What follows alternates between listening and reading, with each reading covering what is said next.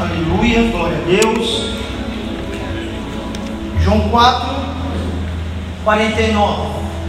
Está escrito assim: O oficial do rei disse: Senhor, vem antes que meu filho morra. Repita isso: Vem antes que meu filho morra. E Jesus respondeu: Pode ir, o seu filho continuará vivo. O homem confiou na palavra de Jesus e partiu. Vou repetir. E disse, e, o oficial do rei disse: Senhor, vem antes que o meu filho morra. E Jesus respondeu: Pode ir, o seu filho continuará vivo. E o homem confiou na palavra de Jesus e partiu. E é isso que hoje eu quero falar para o seu coração. É hora de ir para casa. É hora de ir embora. É hora de levar tudo aquilo que Jesus tem falado ao seu coração. Eu quero já começar falando algo para você que todas as palavras que Jesus tem liberado sobre a sua vida, todas as palavras que Jesus tem liberado sobre a sua casa, elas vão se materializar a partir de hoje. A sua volta será diferente. A sua volta para sua casa será totalmente diferente de como você chegou nesse lugar. Você crê nisso? Por isso que o tema dessa mensagem é a hora de ir para casa. Imagine você sendo um príncipe, um oficial do rei, que a palavra oficial no, no grego é príncipe de uma nação. Imagine você sendo um homem com uma posição prestigiada, com muito dinheiro, honrarias, poder, ou qualquer lugar que você chega, a porta se abre. Do lado de fora de casa você é um gigante. Todo lugar que você chega, as pessoas temem você. As pessoas respeitam você. As pessoas olham para as medalhas, para os, a sua a sua autoridade, né, os seus distintivos de autoridade, todos aqueles emblemas que os soldados romanos levavam no peito, representando a autoridade que era dada no próprio império. As pessoas abriam portas, as portas se abriam, a pessoa era, era como fosse um semideus. Para fora de casa, esses homens eram homens intocáveis, homens indestrutíveis, homens que você olhava para eles e dizia, esse homem não tem problema. Imagine você estando em uma posição dessa, mas quando você entra para dentro da porta da sua casa, fecha a porta, e ali então você se sente um fraco, se sente um derrotado, se sente uma pessoa limitada, impotente, não consegue fazer nada diante de uma situação que só se agrava dentro da sua casa, porque você tem um filho que está doente e aos poucos ele está morrendo, ao pouco ele está definhando. Lá fora você é um herói um herói da nação, um homem amado e respeitado por Roma e por Herodes, mas dentro da sua casa você tem medo, porque você não consegue resolver o problema que está lá. O seu filho está gemendo, está agonizando, e a sua posição não cura ele, o seu dinheiro não cura ele. Herodes não pode fazer nada. Ele já chamou todos os médicos, os médicos disseram: Olha, esperar para ver o que acontece. O romano, ele é idólatra. Ele crê em tudo quanto é Deus, menos no Deus dos judeus. Então esse homem, ele fez várias preces, várias simpatias, tentou de todas as formas. Mas todo dia que ele saía para fora da sua casa, ele era aquele homem intransponível, um homem forte. Um homem que não tinha problema, mas quando chegava no final da tarde, ele entrava dentro da sua casa, o filho dele gemia e dizia, pai, eu vou morrer. Me ajude. O pai não conseguia falar, fazer nada. Até que um dia, esse oficial ouviu falar de Jesus. E todas as vezes que alguém ouve falar de Jesus nessas situações adversas, dentro da alma e do espírito de qualquer pessoa, dá um estralo. E lá no fundo diz assim para você: é possível, é possível, é possível.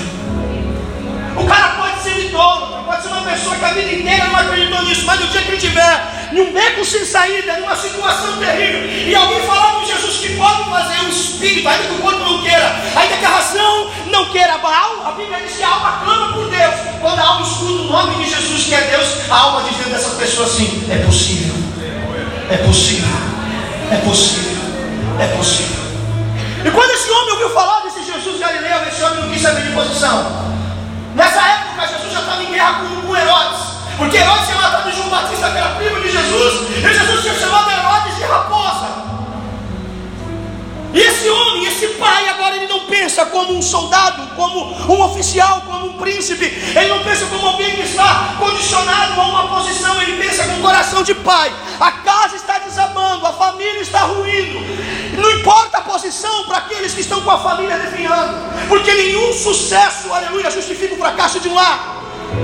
E quando esse homem ouve falar de Jesus, ele não quer saber o que Rome ia pensar dele. Ele não queria saber o que Herodes iria pensar dele. Esse homem então arruma as malas, arruma as coisas. E ele sai de Cafarnaum, 24 quilômetros de distância. Quantos quilômetros? Quantos quilômetros? 24 quilômetros de distância, porque quando ele começou a perguntar quem era Jesus, as pessoas diziam: Jesus é Galileu, ele mora na Galileia. E você sabe que na Galileia só tem pessoas que não prestam. A Galileia era a escória da sociedade daquela época. Mas Jesus ele é lindo, porque a Bíblia diz que onde abundou o pecado, superabunda a graça de Deus. Porque a Bíblia diz assim que aqueles que jaziam, que moravam na sombra da morte, para eles resplandeceu uma luz, e essa luz era Jesus. E ele sabia que Jesus, ele morava, residia na parte da Galileia. Esse homem então viaja 24 quilômetros, quase dois dias de caminhada, talvez em cima de um cavalo, talvez em cima de um jumento, ou até mesmo a pé, em busca de Jesus para trazer Jesus para sua casa. Mas quando ele chega na Galileia, a Bíblia diz que ele começa a procurar Jesus. Jesus não estava lá. Porque nessa hora, quando esse homem chega na Galileia, a Bíblia vai dizer que Jesus estava em Samaria. Enquanto esse homem está desesperado procurando Jesus, Jesus está lá em Samaria salvando uma mulher, lá na frente de um poço, salvando uma cidade inteira. E a Bíblia diz que esse homem está ali na Galileia, talvez perguntando para onde, vocês sabem onde Jesus está? Vocês sabem aonde Jesus mora? Vocês sabem onde eu posso encontrar Jesus? Eu vim de Cafarnaum para cá, porque falaram que ele vive aqui, que ele mora aqui, que ele está por aqui. E alguém disse, não, ele não está. E de repente alguém aparece na história, estou conjecturando e diz assim: olha, ele foi lá para a festa, lá para Israel, e talvez ele volte daqui a alguns dias. E sabe o que eu acho lindo nesse homem? Que esse homem ele não desistiu de, de encontrar com Jesus. Ele não desistiu enquanto ele não, não estivesse frente a frente com Jesus. Porque o texto vai dizer que quando Jesus volta para Galileia, a Bíblia diz: havia ali um oficial. Escute, esse oficial não morava na Galileia, esse oficial morava em Capernaum. Quando ele saiu daqui para lá, Jesus não estava. Mas quando ele chegou e não encontrou Jesus, ele esperou. Ele disse: Eu não saio daqui, porque falaram que é ele, por ele tudo é possível. Eu vou esperar ele chegar. Não importa se vai passar um dia, dois dias, três dias, um mês, mas eu vou ficar aqui. Eu vou falar com ele, importa o que Roma vai pensar, não importa o que Herodes vai pensar. O importante é que ele cure meu filho, o importante é que ele toque na minha casa, o importante é que ele restaure a minha família. Escute uma coisa: Deus ama a família. Porque os dois milagres em Canaã da Galileia foi direcionada para a família. Primeiro foi um casamento, onde Jesus transformou a água em vinho. O segundo vai ser aqui, onde Jesus vai curar um menino que está morrendo dentro da sua casa. Galiléia é o lugar onde Jesus restitui a alegria das famílias. Galiléia é o lugar onde Jesus restaura os sonhos da família. Levanta a tua mão que eu quero liberar uma palavra para você nessa introdução. O Galileu está aqui. Não, você não entendeu, o Galileu está aqui. Ele ama ir na Galileia quando há festa, mas também ele ama ir na Galileia quando há choro. E essa noite, meu irmão, não importa se você está faltando vinho na tua vida, alegria na sua família, Ele vai transformar a água em vinho. E se teu problema for mais crítico, você tiver com algum sonho lá dentro morrendo, aleluia, Ele vai liberar uma palavra para você e você voltará para casa e tudo será diferente em nome de Jesus. Mas você não pode desistir. Você não pode deixar de esperar por Ele. O segredo está em esperar porque Ele vai vir. Pastor já está esperando dois dias, três dias, quatro dias, Ele vai vir. Ele vai vir porque Ele ama ir a Galileia. A Galileia onde estão os fracos, onde estão os problemas, onde estão os pecadores. Jesus ele é chamado de Galileu, sabe por quê? Porque ele vivia lá, ele amava aquele lugar. Foi lá que ele chamou os doze discípulos, dos doze, a maioria era o Galileu, e através dos Galileus ele revolucionou o mundo. Por isso que eu digo para você, talvez você esteja vivendo o tempo da Galileia na sua vida. Se prepara que é nesse tempo que Deus se manifesta. É nesse tempo que as coisas acontecem. Espera com paciência no Senhor confia nele, porque tudo. Esse oficial está esperando. E a Bíblia diz que de repente Jesus, então, pela sua soberana vontade, ele sai, ele sai lá da Judéia, de Samaria e volta para Galiléia. E a Bíblia diz que os galileus recepcionaram Jesus, porque estiveram com Jesus nas festas e viram os milagres, viram os, os prodígios, recepcionaram Jesus. E de repente começou a estourar na Galileia. Ele voltou. Ele voltou. E o amado do outro, ele está entre nós. Ele voltou. Até chegar no ouvido desse homem que já estava esperando Jesus um tempo. Quando alguém diz assim, é oficial, ele voltou. O texto diz assim: ouvindo ele dizer que Jesus tinha chegado da Judéia, estava em Canaã da Galileia, ele passou novamente a procurar Jesus. Quando o diabo falar para você, toda a tua esperança acabou. Deus enviar um mensageiro para dizer para você, ele voltou. Só meia dúzia de pessoas entenderam. Quando o mundo dizer para você não tem mais jeito, o Espírito Santo vai testificar no seu coração, ele voltou. Ele voltou, porque a Bíblia diz que em Canaã da Galileia foi a primeiro, primeiro milagre notório, o primeiro milagre de Jesus. Jesus voltou para, aleluia, fazer o segundo milagre. Não importa quantas vezes Jesus terá que voltar, aleluia, e, e, e atuar na sua vida, operar na sua vida, trabalhar na sua vida. Não sei se vai ser duas, três, quatro, cinco, seis ou dez, mas saiba de uma coisa: Ele voltou, Ele sempre volta, Ele não te abandona, Ele não te deixa em nenhum minuto pessoas disseram: Ele voltou, ele voltou, ele voltou, ele voltou.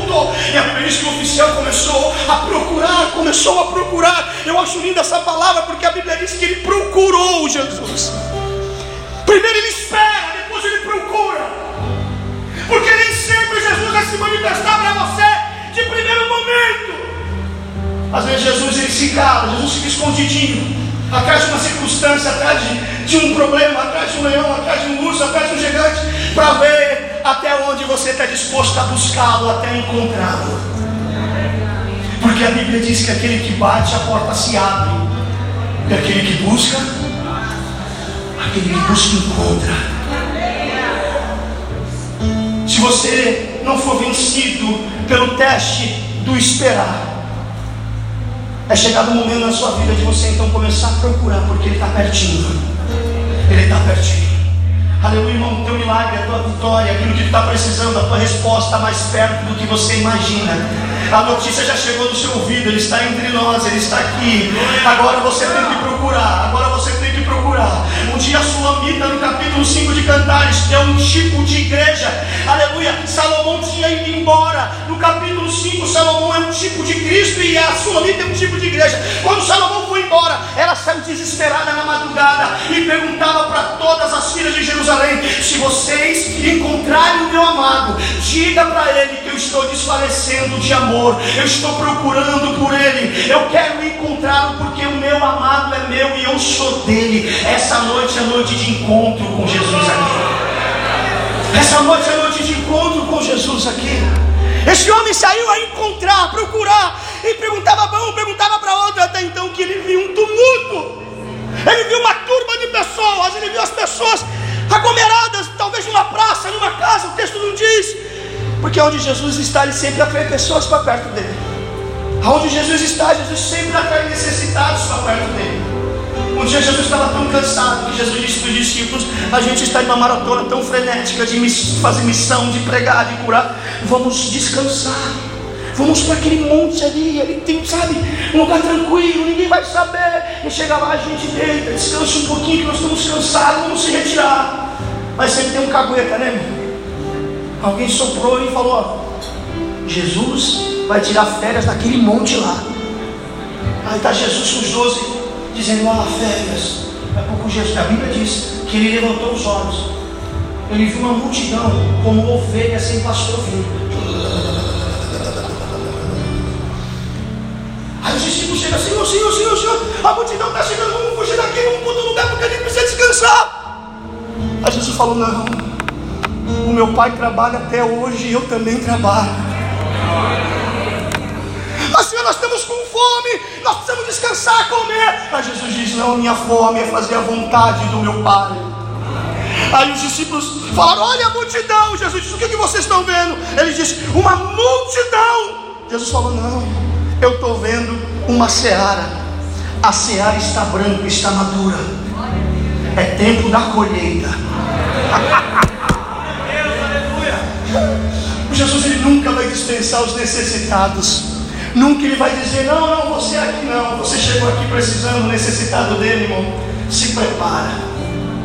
Que ele vai dizer para você: Eu tenho uma palavra para a tua vida. A volta para sua casa será diferente hoje.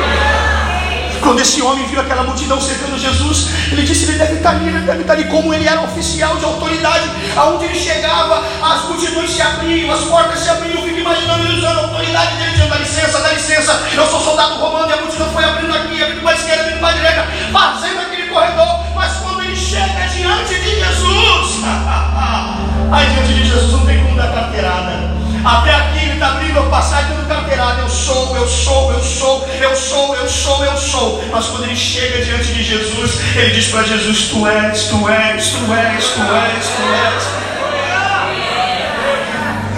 Quando ele abre o caminho, ele está dizendo: Eu sou o soldado, eu sou o príncipe, eu sou, tenho autoridade.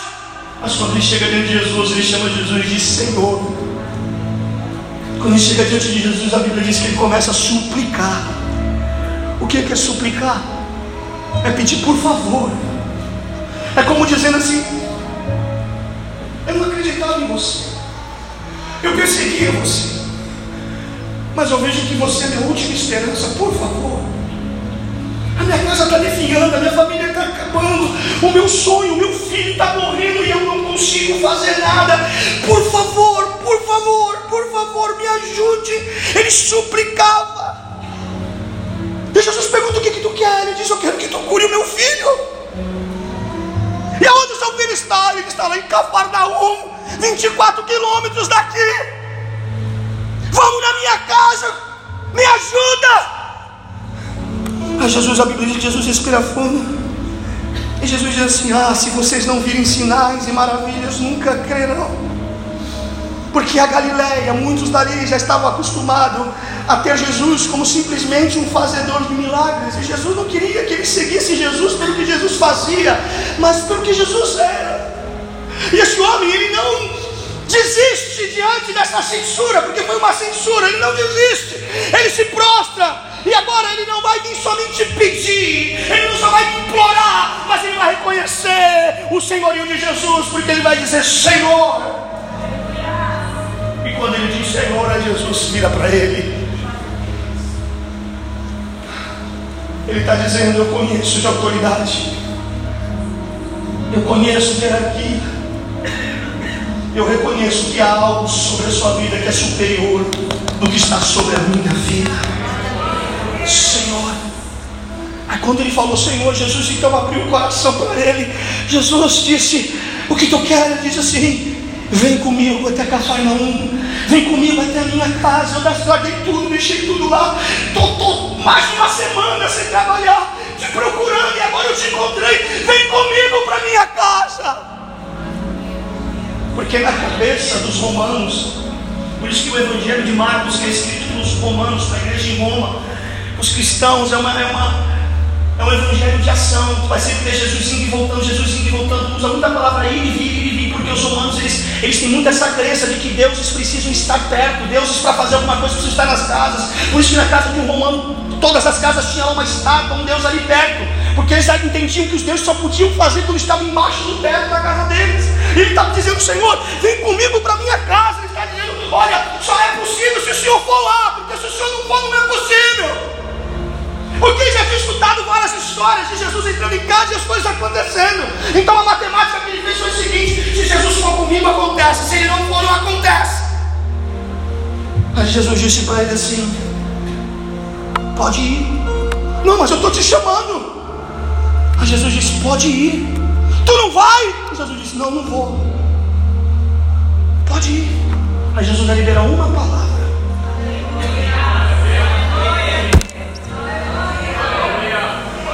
Isso aqui. Esse homem está vindo buscar a presença. E todas as vezes que tu busca a presença, tu sai com uma palavra.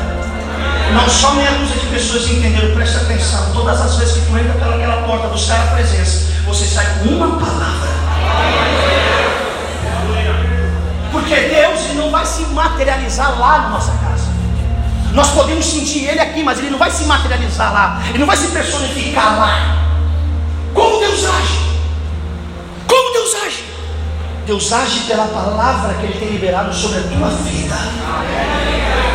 É essa palavra que materializa o agir de Deus lá. Esse homem está dizendo: Vem comigo, porque nada acontece. Porque eu sei que os deuses, aqueles que têm poder, só podem fazer algo quando estão por perto. Se você não estiver por perto, nada acontece. E Jesus disse: Não, tu não entendeu nada. Pode ir sozinho. Mas como é isso? Você não, você não vai me ajudar? Não, eu vou te ajudar. Aí Jesus vai liberar a palavra. Aí Jesus disse para ele assim: Pode ir. Diga assim: Pode ir. Pode ir. Mais uma vez: Pode ir. Pode ir porque o seu filho não morrerá. Eu vou repetir isso, pode ir, porque o seu filho continuará vivo. É hora de. E agora eu quero começar a pregar. Da Galileia para o Cafarnão são 24 quilômetros. Quase dois dias de viagem. Esse homem está com o filho morrendo dentro de casa. Esse homem não é judeu. Esse homem não é cristão. Esse homem é idólatra. E Jesus libera uma palavra para ele e diz assim: pode ir, o seu filho continuará vivo. E o texto diz assim: E esse homem foi creu, confiou na palavra de Jesus. Escute. Quando esse homem vem até Jesus, ele está vindo com um problema. Quando esse homem sai da presença de Jesus, ele está indo com uma palavra. Uma palavra. Ele está chegando com um turbilhão de coisas para Jesus. E Jesus diz: Pode ir. Ele continuará vivo. Esse homem volta com uma palavra. E quem volta com uma palavra volta diferente. Porque a preocupação de Deus não é como você chega. A preocupação de Deus é como você vai voltar. Aleluia. Deus nunca se preocupou da forma que você chega. Deus sempre se preocupou da maneira que você vai.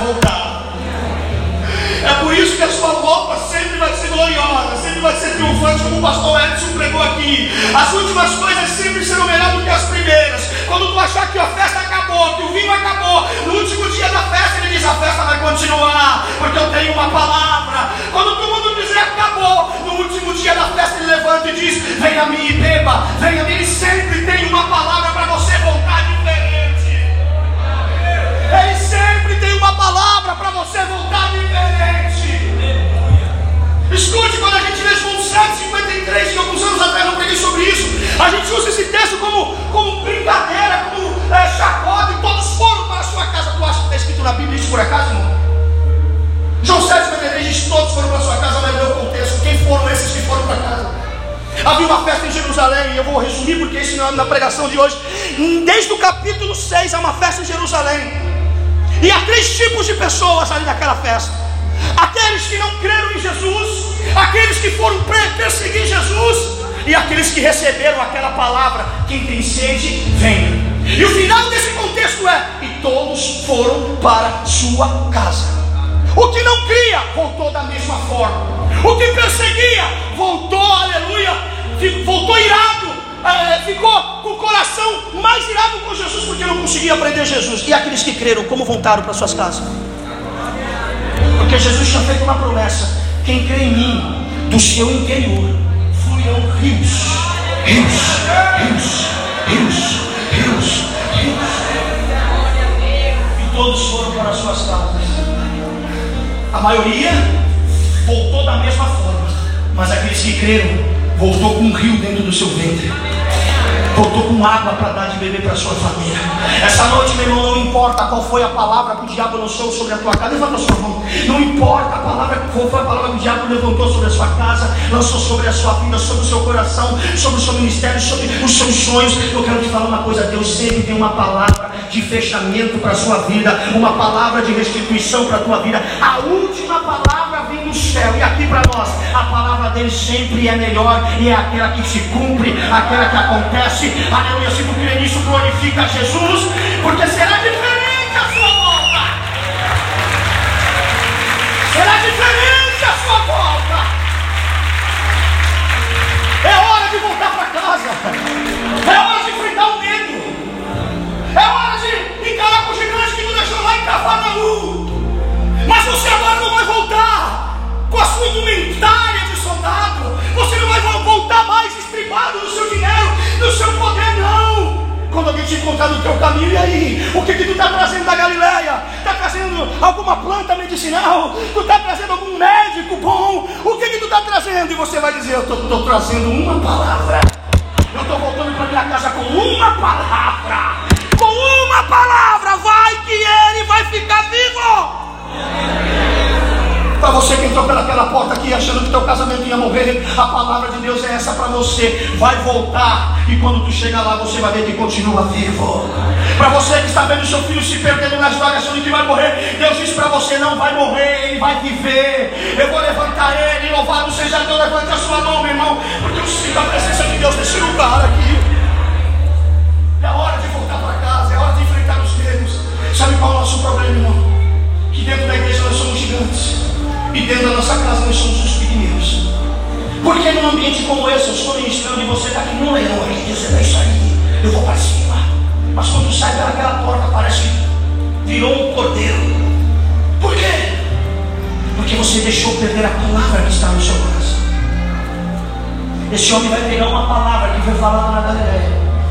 Não vai pôr no bolso, vai pôr aqui. Guardei a tua palavra, guardei a tua palavra no meu coração. Aqui. Porque tudo que tu guarda no teu coração, o diabo não tem poder para roubar. Porque o coração é terra que só Deus pisa, é terra que Deus só, só Deus sonda. Se você só guardar a palavra marcada no rodapé da tua Bíblia, usar só um versículo como, sei lá, como uma decoração, não, não resolve. Mas quando essa palavra entrar dentro do seu ser, contrair as suas entranhas e tu guardar no teu coração, vai voltar para lugar dos seus medos, para lugar das suas derrotas, vai voltar diferente. Porque você tem algo que é maior do que você mesmo, uma palavra. Jesus não precisa de muita coisa para fazer na sua vida. Ele precisa somente liberar uma palavra. Escute, o texto está dizendo assim: vai, porque o seu filho viverá. Jesus está dizendo, antes de você chegar lá, a minha palavra já chegou. Não, não, não, vou repetir isso. Antes de você chegar lá, a minha palavra já chegou. Quando Jesus disse para Pedro, Pedro, vai pescar. E o primeiro peixe que tu fisgar, tu abre a boca que tem duas moedas lá dentro. Quando Jesus liberou essa palavra lá dentro da cidade, lá fora o peixe já estava esperando o Pedro chegar. Quando Jesus fala aqui, as coisas já começam a acontecer lá. Jesus está falando aqui, as coisas estão operando para o bem daqueles que amam a Deus. Nada é mais importante e poderoso do que a palavra que Ele tem liberado sobre a sua vida. Um dia quiseram tirar, aleluia, a esperança de Caleb. Escute, Caleb já tinha 85 anos, velho, quando chegou na terra prometida, na hora da divisão, ele chegou para Josué e disse assim: Josué, tu estava lá, tu é testemunha da palavra que Moisés, palavra que Moisés falou, da promessa que Moisés falou da minha parte. Eu tinha 40 anos lá, hoje eu tenho 85. Tomei o gagá, meio barrigudo, mas a palavra não mudou. O corpo pode ter mudado, mas a palavra aqui dentro não envelheceu. A palavra aqui dentro não envelheceu. Eu tenho o mesmo vigor, a mesma vontade para herdar a terra, porque Deus prometeu uma palavra. Uma palavra, essa palavra que vai te dar força para lutar lá dentro. Essa palavra que vai te dar coragem para enfrentar os seus medos, os seus gigantes, irmãos. O diabo não tem medo do tamanho da Bíblia que você leva embaixo do braço. O diabo não tem medo da igreja que você congrega. O diabo tem medo das palavras que você tem acreditado. O diabo tentou contra Jesus durante 40 dias no deserto. E ele dizia: Vai lá, diga para essa pedra, se tu é filho de Deus, olha só, no batismo Jesus, Deus já tinha dito: Esse meu filho amado. Aí no deserto já estava querendo tentar deturpar a paternidade a respeito de Jesus. Se tu é filho de Deus, diz para essa pedra, transforma em pão. Aí Jesus disse assim: Ah, palavra, nem só do pão viverá o homem. Aí o diabo deu um tempinho e ficou pensando, cara, como eu vou, como eu vou paralisar essa obra de Jesus? Aí pegou Jesus de novo, levou para um pináculo alto, quase 15 metros de altura, no seio de Jerusalém, no templo.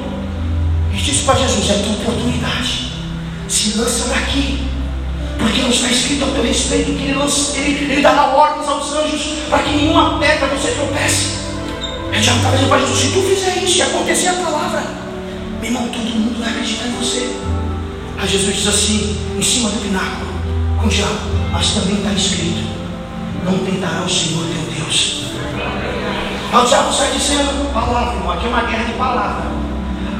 Aquilo que você acredita vai ser a tua arma de defesa e de ataque. O diabo voltou de novo, levou Jesus no monte e diz assim: está vendo esses reinos todinhos aqui? São meus eu te dou. Tu não precisa ir para a cruz para herdar tudo isso. Eu te dou. Se prostrado, somente me adorar. Aí Jesus disse assim: para trás de mim, Satanás, porque está escrito: adorarás somente o Senhor teu Deus. Aí a Bíblia diz assim: e deixou Satanás Jesus por um tempo. Escute uma coisa. O diabo não consegue parar você quando você tem uma palavra de Deus na tua vida. Não consegue. É hora de voltar para casa, mas é hora de voltar para casa com uma palavra. Uma palavra. E qual é a palavra? Não vai morrer. Qual é a palavra? Não vai morrer. Quem falou, o pastor Daniel? Não, quem falou foi Jesus. Não vai morrer. Quando tu chega lá no seu trabalho, aquela amiga que está dizendo para você, desiste do seu marido, desiste do casamento, acaba com isso, já está morto. E você vai dizer, não, não, não, domingo as coisas mudaram. Por quê? Porque eu cheguei lá sem palavra, agora eu estou com uma palavra. E qual é? Não vai morrer.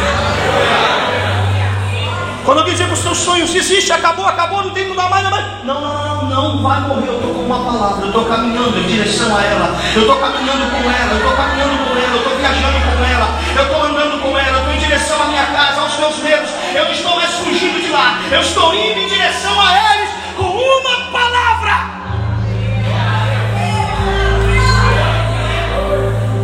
Esse homem está voltando sozinho. E aquilo no coração não vai morrer, não vai morrer. Naquela época não tinha WhatsApp, irmão. Naquela época não tinha Facebook. Não tinha como ligar para avisar. Oh, ele está levando a palavra para casa dele. Quem está do lado de lá e está falando está angustiado. A mãe angustiada, sua mulher angustiada. Rapaz, era para ele ter voltado. Será que Jesus não quis vir? Será que ele encontrou Jesus? E esse homem começa a vir para essa irmão. Se não der glória a Deus agora, só no domingo que vem. A Bíblia vai dizer que esse homem andou um dia com a palavra. Quantos dias? Ele recebeu a palavra um dia. Ele vai encontrar com os mensageiros no meio do caminho que vieram buscar ele, porque já estavam preocupados. Disseram assim: Pô, já era para ele ter voltado. Mas aconteceu algo nesse tempo. Porque quando Jesus disse assim: Vai embora, volta para sua casa, que ele viverá, presta atenção.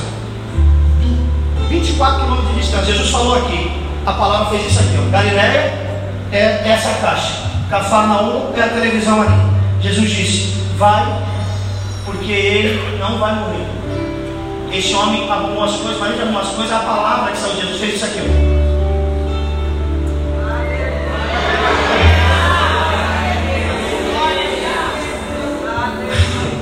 E o filho que tá estavam tentando, quase morrendo, febre alta. O menino faz assim, tá tá caixa o demônio, caixa o demônio, caixa o demônio. Não tem nada, o é que aconteceu? De repente, ele ficou curado. Mas escuta, o pai está vindo de milagre, ele não sabe. As familiares aqui dizem para os mensageiros, vá avisar ele lá que não precisa buscar Jesus, porque na cabeça de quem está aqui acha que aconteceu por acaso. Não, ele melhorou.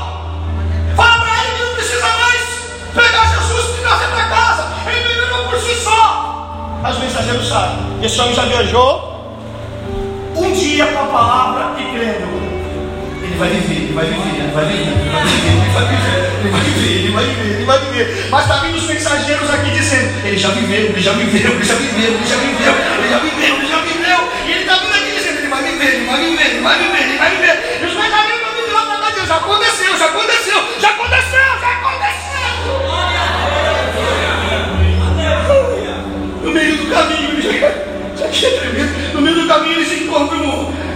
oficial.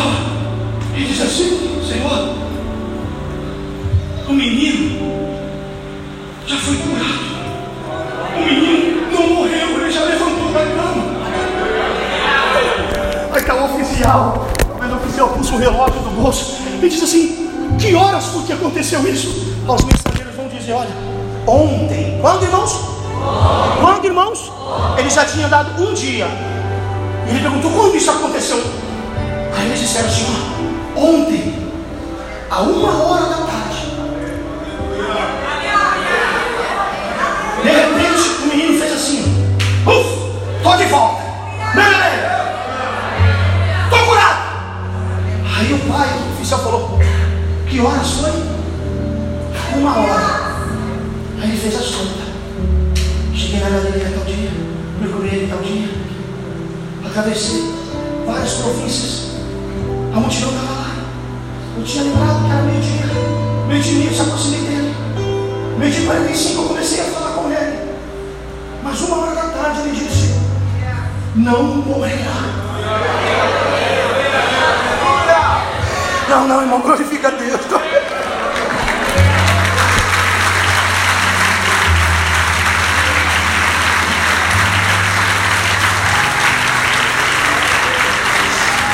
E a Bíblia diz assim: então o pai constatou que aquela fora exatamente a hora, exatamente a hora em que Jesus tinha dito: o seu filho continuará vivo. Eu creio nisso, meu coração queima, eu creio nisso. Que essa palavra que está sendo liberada para você aqui já está dando frutos lá. Essa palavra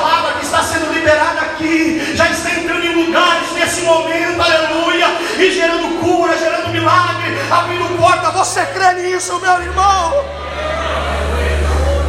É hora de voltar para casa, mas é hora de voltar diferente. Deus vai te surpreender mais uma vez. Deus vai te surpreender mais uma vez. Porque quando esse homem saiu de casa, estava todo mundo chorando, triste, preocupado. Mas quando ele chegar lá em Cafarnaum, a primeira coisa que vai acontecer é o filho dar um abraço no colo do pai. A mulher dizendo: Aconteceu, aconteceu, aleluia. Deus vai substituir a tristeza por alegria, a doença por cura, porta fechada por porta aberta. É tempo de promessa de Deus na tua vida, meu irmão. É tempo de viver isso. É tempo de voltar para casa diferente. Chega, irmão, para quê? Você não precisa de milhares milhares de cultos, você precisa de uma palavra. Você pode entrar dentro dessa igreja, irmão, todos os cultos, participar de todas as células. Se você não tomar posse do que Deus tem falado no seu coração, nada vai acontecer. Quando eles disseram, foi uma hora. Ele disse, foi quando ele abriu a boca e falou: Que homem é esse? Eu pensei que ele precisava rir comigo, mas a palavra dele é tão poderosa que em 24 quilômetros de distância ele fala aqui. E as coisas acontecem lá. Eu já vi testemunho de filhos, e eu sou um desses, que estava no meio da loucura, no meio da balada, no meio, longe de casa, a quilômetro de distância, fazendo coisa que a mãe não estava vendo, e a mãe lá no quarto da casa dela, orando, liberando palavras proféticas sobre o filho, repreendendo e eu vi já testemunho, eu sou prova disso, de no meio do nada a pessoa sentir um calafrio, sentir o coração ardendo, a pessoa começou a chorar, e, e falou, vou embora, vou embora daqui, mas o que aconteceu? Está louco? Não, tem alguma coisa dizendo para eu ir embora. Quando ele corre, estava de joelho chorando, dizendo: Eu estava pedindo para Deus te tocar. E ele disse: Deus me tocou, mãe. Deus me tocou. Não há fronteira para a palavra, não há barreira para a palavra. A palavra de Deus não precisa ter WhatsApp para chegar. Ela é invisível, mas é penetrante. Aleluia. Ela é invisível, mas ela alcança qualquer pessoa. A Bíblia diz que é uma espada de dois gumes que penetra entre alma e espírito, juntas e medulas e é apta para discernir as intenções do coração. Essa é a palavra. A igreja não precisa de mais nada a não ser a palavra de Deus.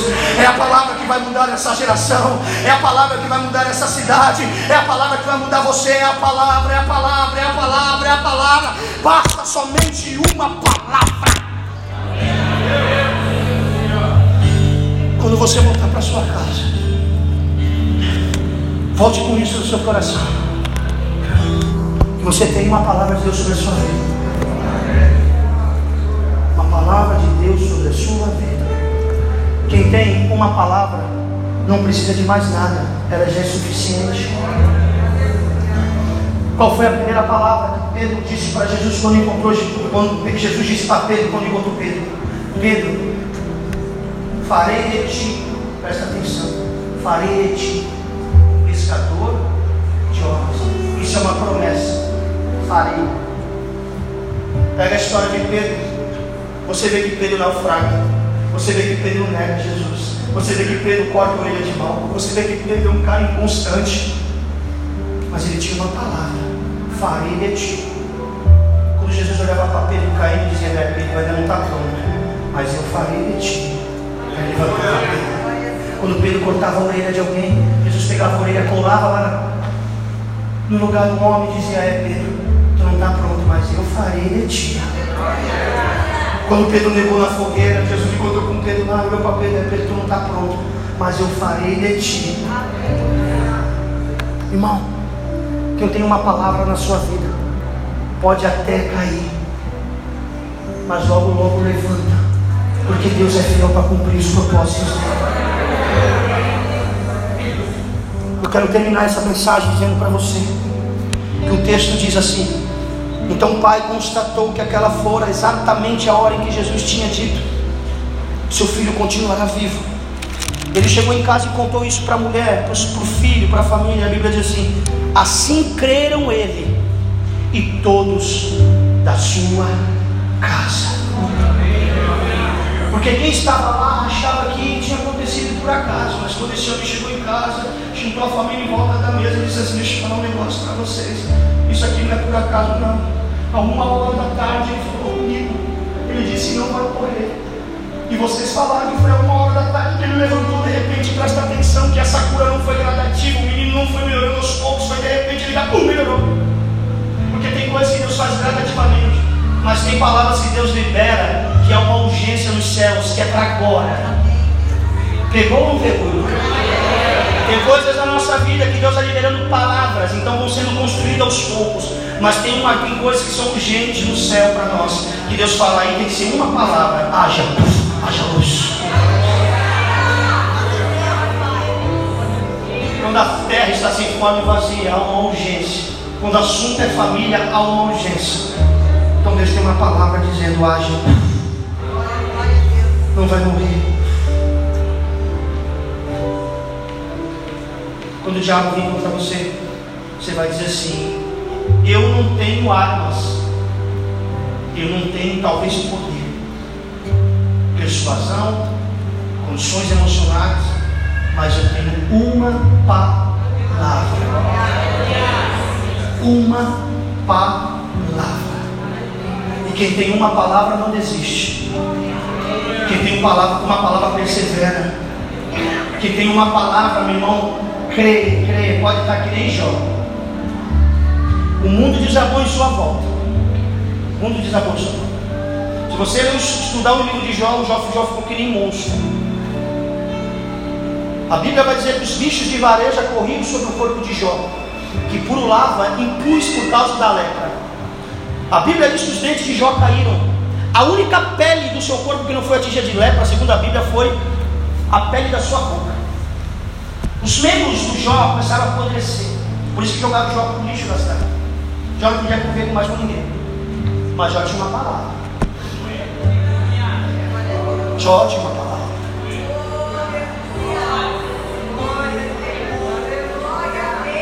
A mulher disse: abandona seu Deus e morre. Ele disse: não posso, porque eu tenho uma palavra.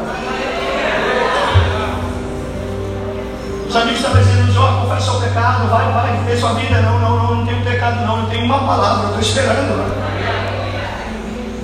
E é aí que tem uma palavra que surge, as maiores citações da Bíblia. E uma delas Jó vai dizer: a árvore pode estar cortada pela raiz, mas ao cheiro das águas ela voltará a brotar.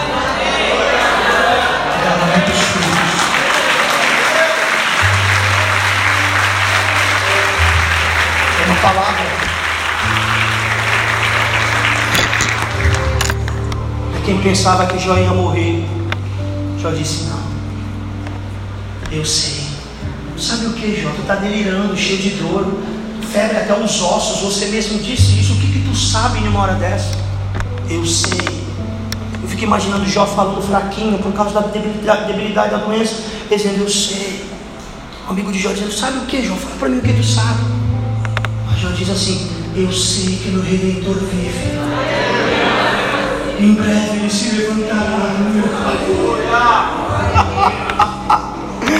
Ah, sabe como foi o final da vida de Jó, irmão? Um dia eu prego só sobre Jó para você aprender. Sabe como foi o final da vida de Jó? A Bíblia diz que quando Jó pensou que ia acabar tudo, ou melhor, que as pessoas pensaram que ia acabar tudo, e Jó ali confiante que isso ia mudar. A Bíblia diz que veio um redemoinho no lugar que Jó estava. E onde Jó estava? No lixo. Monturo na Bíblia é lixo.